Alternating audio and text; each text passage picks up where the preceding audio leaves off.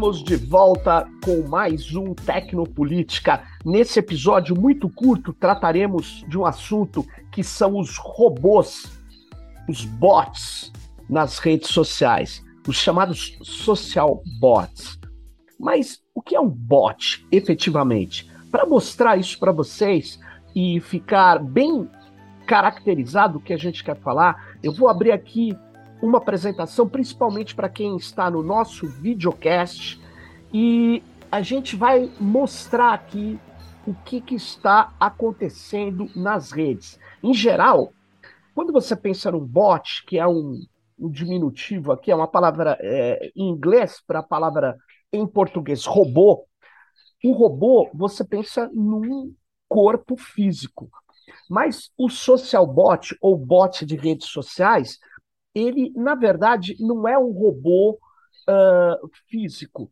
Ele é efetivamente um programa, um script, um, uma rotina encadeada, é, ou um conjunto de algoritmos que replicam conteúdos ou que é, estabelecem interações nas redes sociais. Eu vou mostrar alguns tipos de bot social daqui a pouco, mas quando a gente está falando, então, de bot social, nós estamos falando é de rotinas automatizadas, em geral, que replicam conteúdos, fazendo-se muitas vezes passar por pessoas. Então, se você vê nas redes sociais, você tem, principalmente hoje, nos debates, nos enfrentamentos políticos, você tem replicações de conteúdo muito rapidamente um determinado perfil posta algo e aquilo é imediatamente compartilhado. E você fala, nossa, que, que força tem esse perfil, como ele é tão popular, como ele tem tanto engajamento. E quando você vai ver, na verdade, o que nós temos é que 100, 200 ou até milhares de replicações daquele conteúdo que foi postado no Twitter, que foi colocado no Facebook, ele é replicado por rotinas automatizadas, por scripts, ou, se você preferir, por bots, né? E como você detecta um bot? Então tem vários detectores de bots nas redes sociais. Por quê? Porque na verdade o bot ele pode estar tá colocando em risco a democracia. Em que sentido? Ele pode estar tá fraudando a nossa percepção e dando a entender que determinado conteúdo é muito mais popular do que ele é, ou fazendo com que ele adquira popularidade com base nessas rotinas automatizadas. Então, é, existem alguns detectores. Eu gosto muito do Botometer, que é esse é, esse detector de bots, se você for ver, você pode com facilidade ler as instruções e colocar lá um perfil do Twitter ou uma conta do Twitter e ver se aquela conta ela é ou não uma rotina é, operada por uma rotina automatizada. É, o Botometer ele detecta isso com um percentual né, um percentual de uh, uh, que eles avaliam com uma série de critérios uh, o quanto da, daquele perfil é, tem de prática automatizada, porque é muito difícil você automaticamente definir que algo é ou não é um bot. Então, o tempo que as mensagens são replicadas, o número de seguidores, né, o tipo de mensagem que é replicada, é, ou que é escrita naquele perfil, é, que é publicada naquele perfil, é definido, é, são elementos para definição do que é ou do que não é um bot, né, para detecção daquilo que é ou não uma prática não humana. Né? Então, o botometer é muito legal, vocês acham facilmente dando uma busca aí no seu navegador, no seu buscador preferido. Então, é, quem está vendo aqui o nosso videocast sabe é, tá vendo a tela inicial do Botometer, né, que se escreve Botometer, e que ele é voltado fundamentalmente para o Twitter, para a detecção de bots no Twitter e entre seguidores de um perfil no Twitter. Bom, é muito curioso que é, as pessoas estão começando a entender o que, que é um bot, o que é um robô. Então, uma pesquisa do Pew Research Center, ela foi feita em 2018, ela mostra que as pessoas estão preocupadas com os bots, principalmente é, essa pesquisa foi focada nos Estados Unidos e mostrou que as pessoas estão preocupadas exatamente em serem conduzidas a, a perceber determinado fenômeno, determinada pauta política é, motivada ou criada por uma onda é, de replicações que são realizadas por robôs. Ou seja, é, uma vez que ela aparenta ter milhares de replicações, você acaba tendo é, a sua atenção capturada né, pelos vários mecanismos que dizem o que está bombando na rede.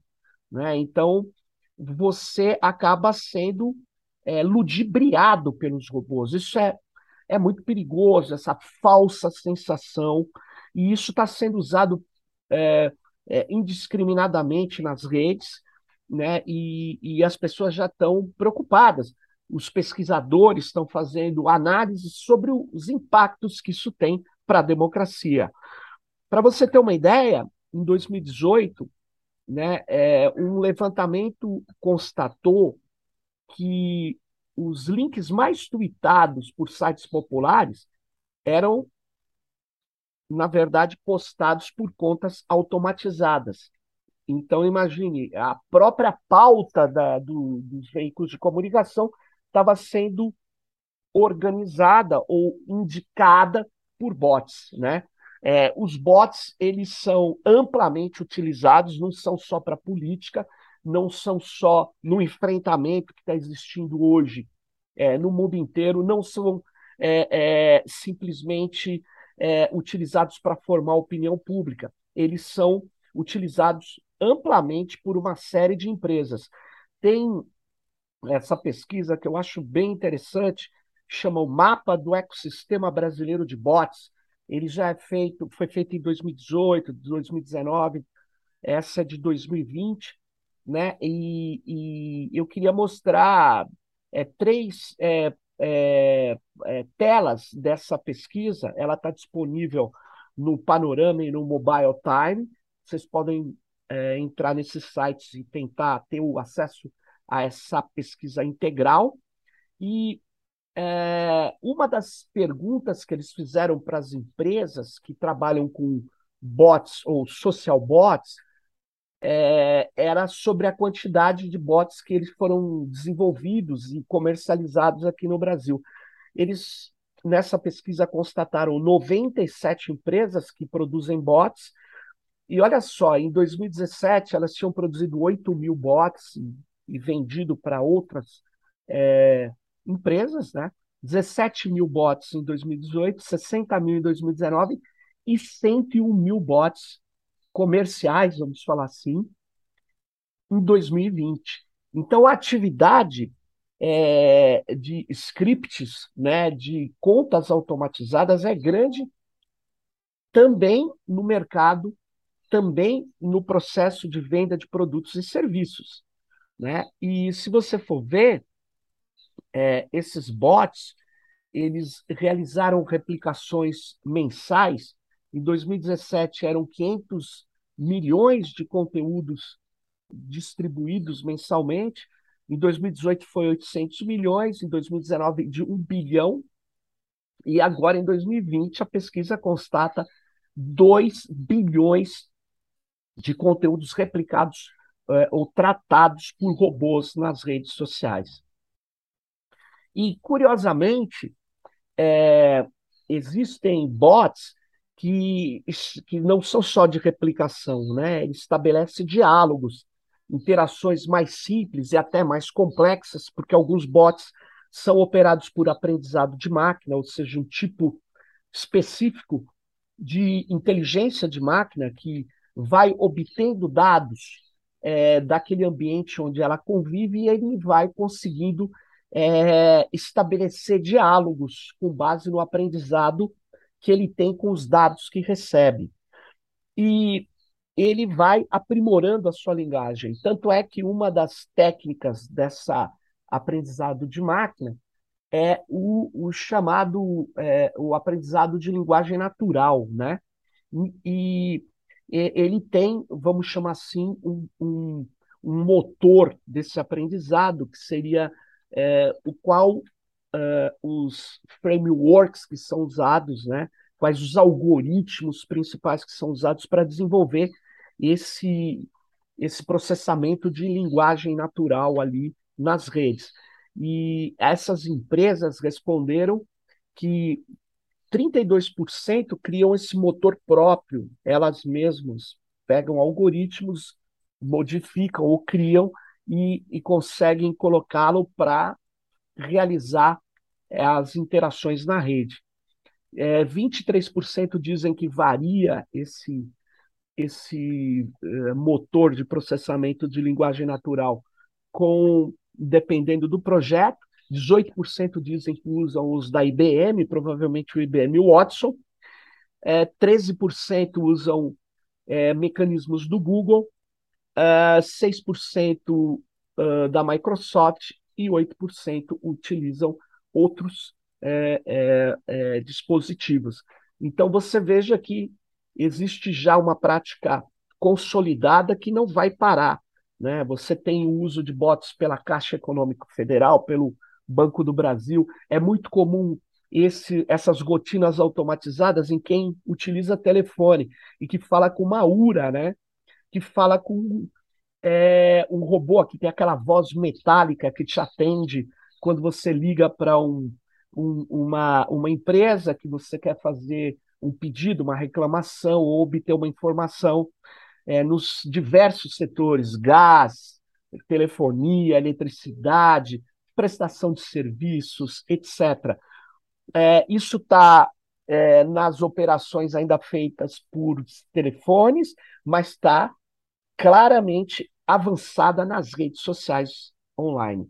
E, voltando aqui para a política, é, não existe só bots que interferem e fraudam a política, tentam mostrar que determinados conteúdos têm muita, muito apelo ou tentam replicá-los forçadamente por rotinas automatizadas. Existe também as fazendas de cliques. Para quem está no nosso videocast, está vendo aqui uma fazenda de cliques, né?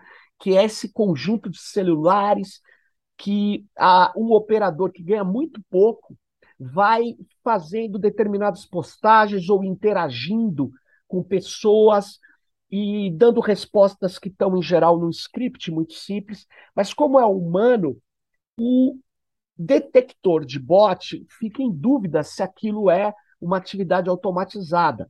Na verdade, é quase que uma atividade automatizada, e muitas vezes é uma atividade de replicação simples, mas que não é feito por bot, é feito por humano, que ganha muito pouco, é um trabalho precário. Então, vocês vão ver que tem muitas empresas contratando gente aqui agora para fazer esse tipo de replicação e de interação para a campanha eleitoral. Então é muito comum na extrema-direita, principalmente nos bolsonaristas, eles fazerem essas replicações, usarem fazendas de cliques ou bots, mas é, a fazenda de clique muitas vezes tem um perfil que está sendo operado por uma dessas pessoas pagas.